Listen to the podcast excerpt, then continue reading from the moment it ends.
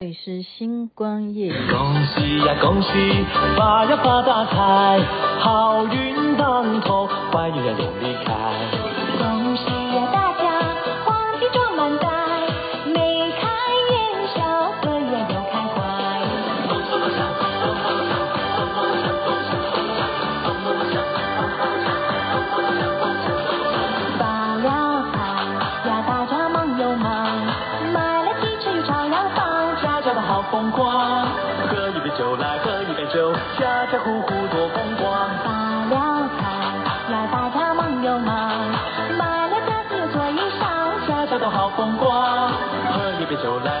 喝一杯酒，家家户户多风光。恭喜呀恭喜，发呀发大财，好运当头，坏运都离开。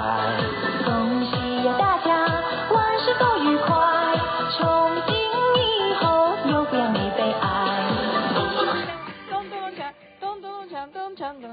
咚咚锵，咚咚锵。从现在开始呢，你会无时无刻都会走到哪就会听到这首歌，应该吧？差不多哈，差不多啦，就是倒数几个小时了哈。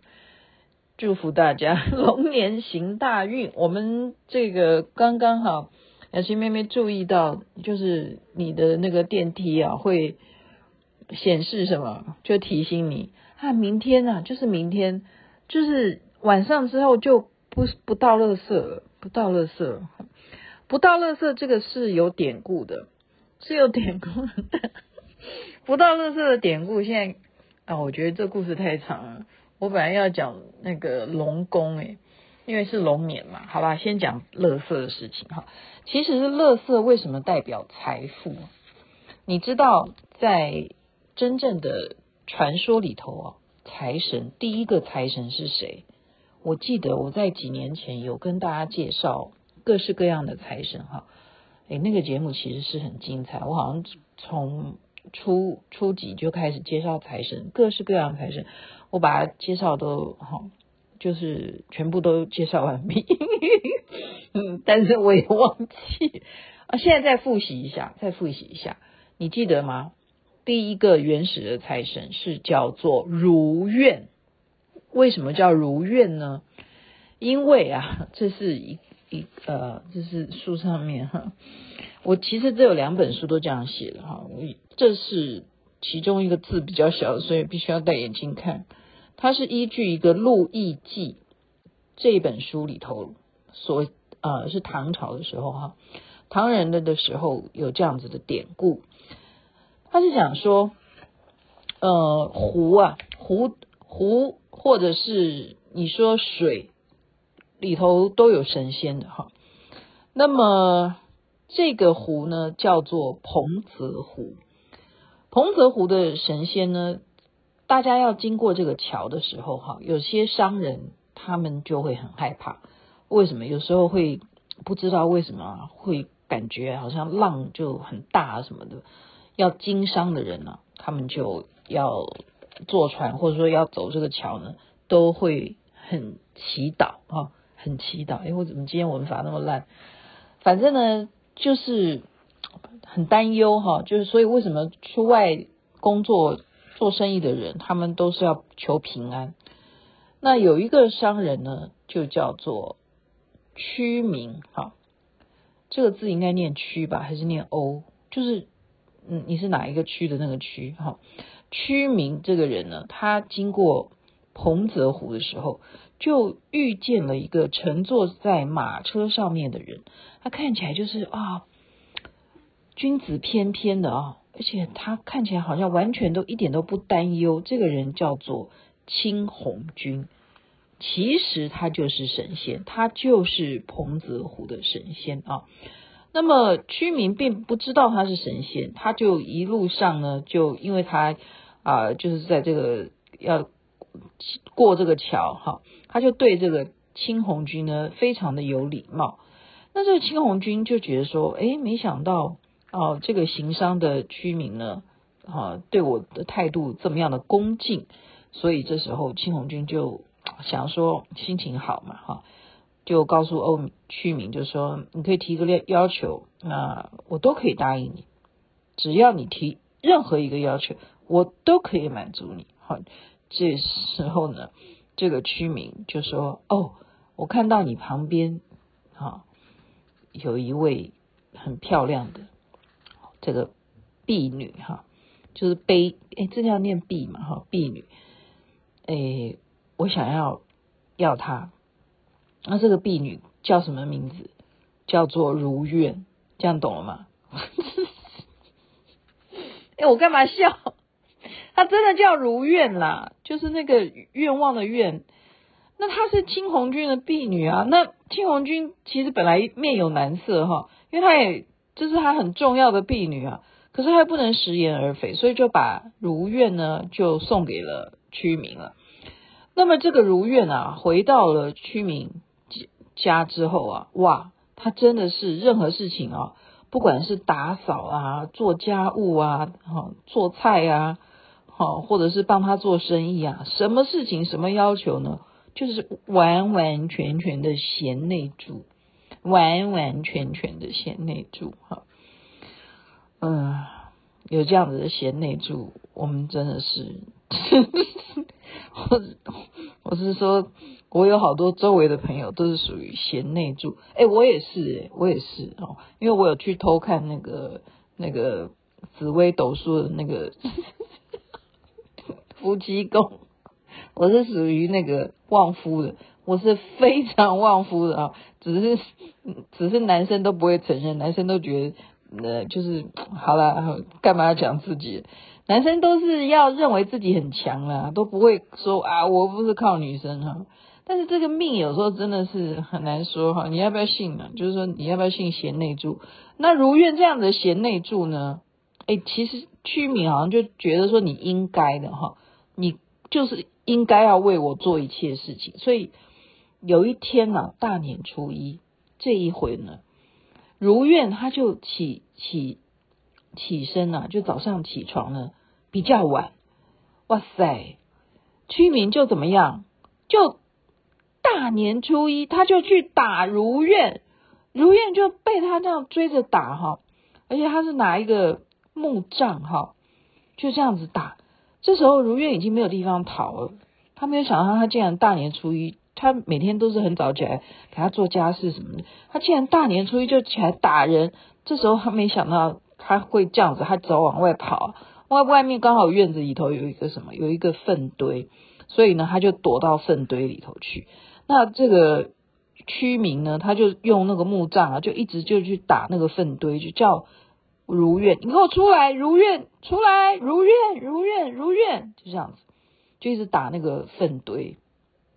那古时候的粪堆都是拿在院子外面，为什么？因为粪晒完太阳以后，它又可以怎么样去做很多事情？它可以做些什么事情？一方面它可以做肥料，一另外一方面它可以拿来就是做墙壁，就是很硬的。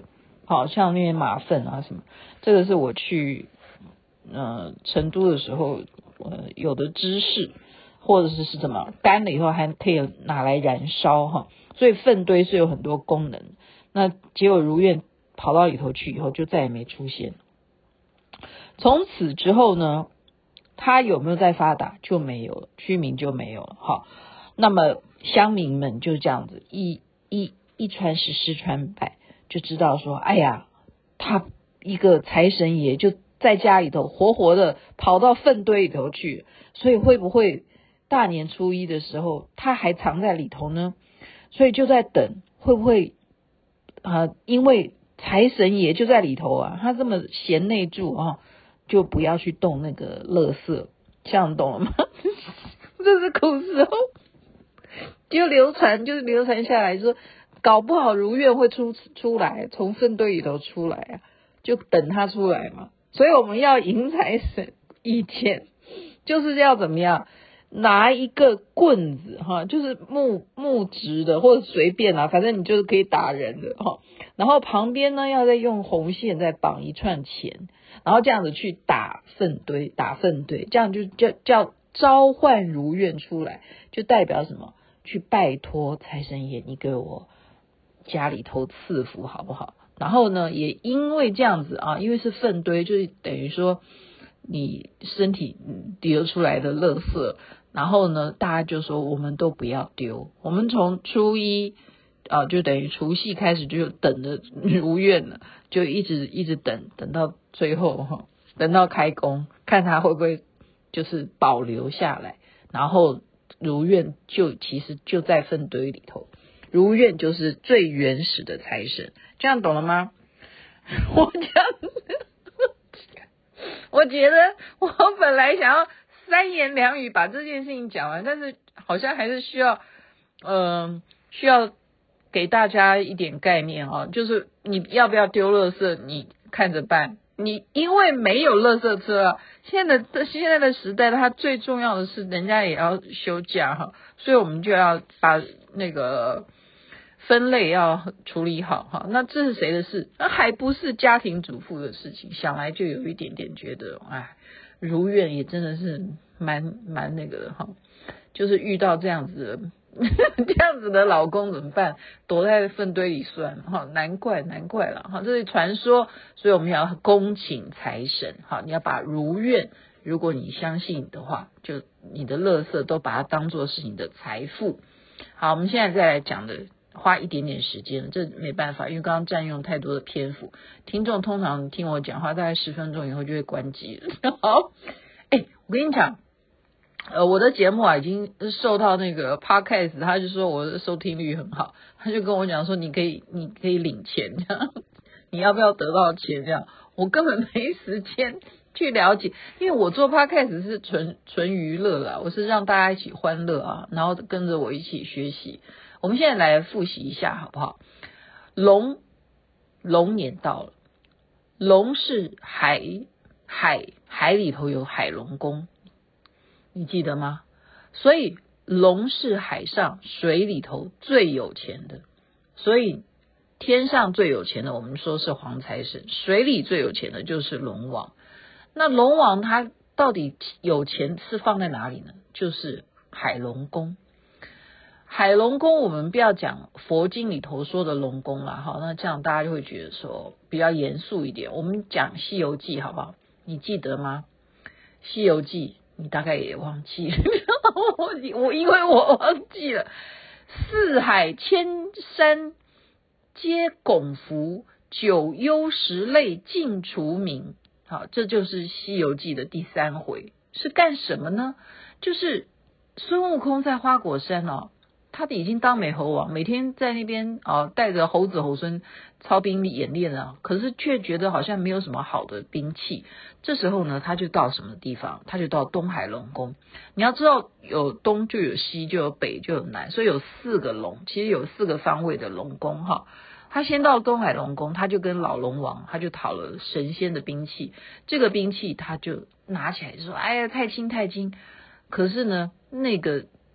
你知道那个兵器是天级啊，有七千两百斤啊，这个已经是龙宫最重的，好最重的。后来龙女就提醒他，宫里头有一个叫做什么定海神针，定海神针这个啊、哦，看起来霞光艳艳啊，锐气腾腾啊，这个宝物啊，他拿起来就觉得是够重，可是呢，别人是没有办法帮他。搬得动哈，所以呢，龙王就直接就说：“你看一下这个定海神针，定海神针如果自己发光了哈，那就是跟你有缘。”所以孙悟空呢就跟他就说：“变大，变大，变小，变小。”上面就有字叫做什么“如意金箍棒”。所以原来如意金箍棒是在东海龙宫，这样记住了吗？记住了哈。我真的都忘记这个故事了，所以很多人就以为孙悟空只拿了这个金箍棒吗？不是的，不是的，因为什么？因为他还不愿意走，他拿了，他觉得这个东西好用，它可以变大又变小，对不对？他还可以塞到耳朵里去。他这时候就会龙王说：“哎，这个呃，身上衣服怎么办？你觉得？”我这样子都没有一个很帅气的衣服，你这边有没有什么披挂可以送我一件？好，就是龙王就已经觉得说，你怎么早上我已经拿走我们这个定海神针，你还要拿？他就欲哭无泪，就再也没有。那可是孙悟空就说耍赖了哈，那我不走了，你不给我东西的话，我就不出此门了哈，一定要交交给我一样东西。那孙悟空意思就是说，我就在你这边住下来，我就在龙宫住下来。那这时候龙王就哭笑不得哈，所以就把弟弟，就是我们刚刚讲东西南北的这些弟弟们哈。其实，呃，我记得龙的，呃，儿子有不止不止四个了哈，有好多个。我上次有介绍各式各样的龙，但是龙还有它繁衍了很多哈，都有名字。有空再告告诉大家。这时候他就呃把弟弟们兄弟姐妹叫来，那兄弟姐妹来说，你孙悟空竟然要我们呃。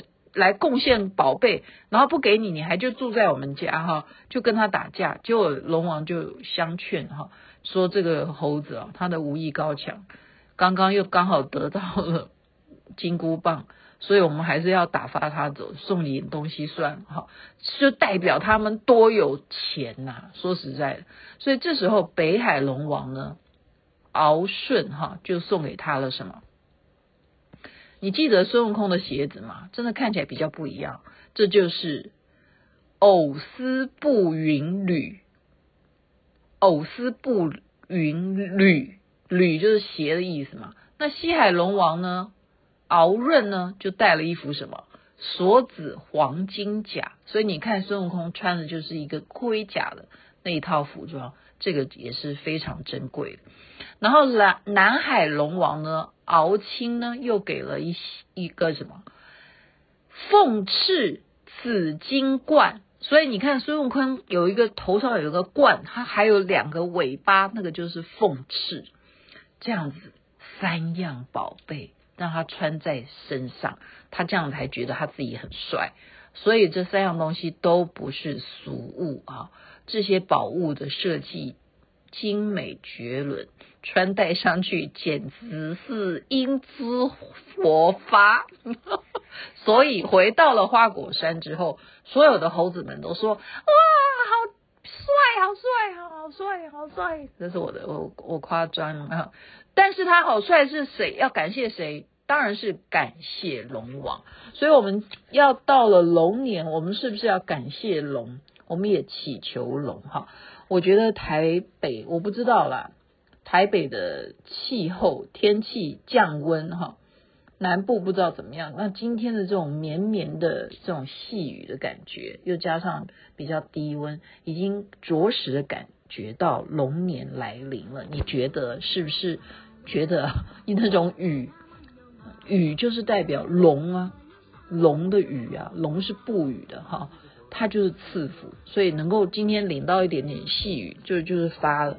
从现在开始吧，好，不要去淋大雨哦。OK，好，身体健康最是幸福。恭喜发财。从今以后又变没悲哀。